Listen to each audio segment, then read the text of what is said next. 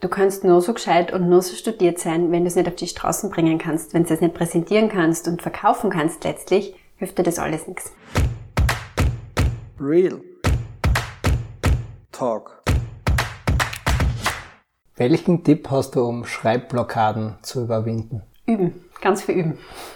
Was macht für dich eine gute Beziehung aus? Eine gute Beziehung basiert auf Wertschätzung und Respekt. Ich bin überzeugt davon, ganz egal, ob es in der Partnerschaft ist, in, in, in der Familie oder im Beruf zwischen Mitarbeitern, Kollegen und, und Chefs, äh, wenn mein Gegenüber das Gefühl hat, es wird wertgeschätzt, dann ist es bereit, über die eigenen, ja, eigenen Grenzen zu gehen und herausragendes zu leisten.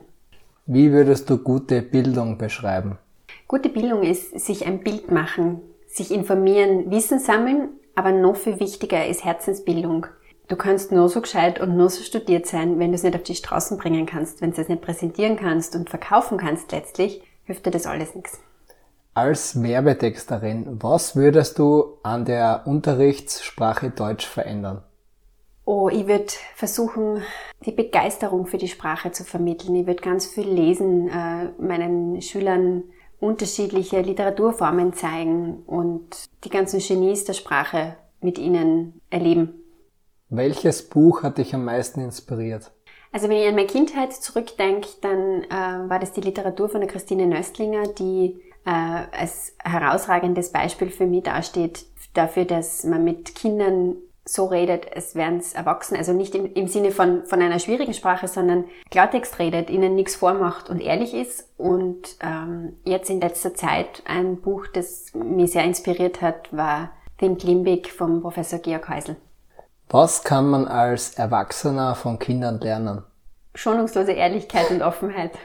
Wenn du deinem 18-jährigen Ich einen Tipp geben würdest, welcher wäre das? Reise, Reise um die Welt, lern die Welt kennen, schaust dir an, was da draußen alles gibt. Welche Person hat dich am meisten inspiriert und warum? Mein Großvater, weil er mir die Begeisterung für die Sprache näher gebracht hat. Was hast du in der Selbstständigkeit gelernt, mit dem du vorher nicht gerechnet hast? Jeden Tag aufs Neue mit einer völlig neuen Situation umzugehen. Was lernst du in deiner engen Zusammenarbeit mit deinen Kunden? Oh, da lerne ich sehr viel. Ich lerne zum Beispiel, dass es, wenn man mit Menschen zusammenarbeitet, immer menschelt, dass es da sehr viel, dass man in der Lage ist, auf, auf persönliche Bedürfnisse einzugehen, Rücksicht zu nehmen auf andere und ja, auch in der Lage ist, sich flexibel auf neue Situationen einzustellen. Was sind die wichtigsten Tipps, um einen guten Text zu schreiben?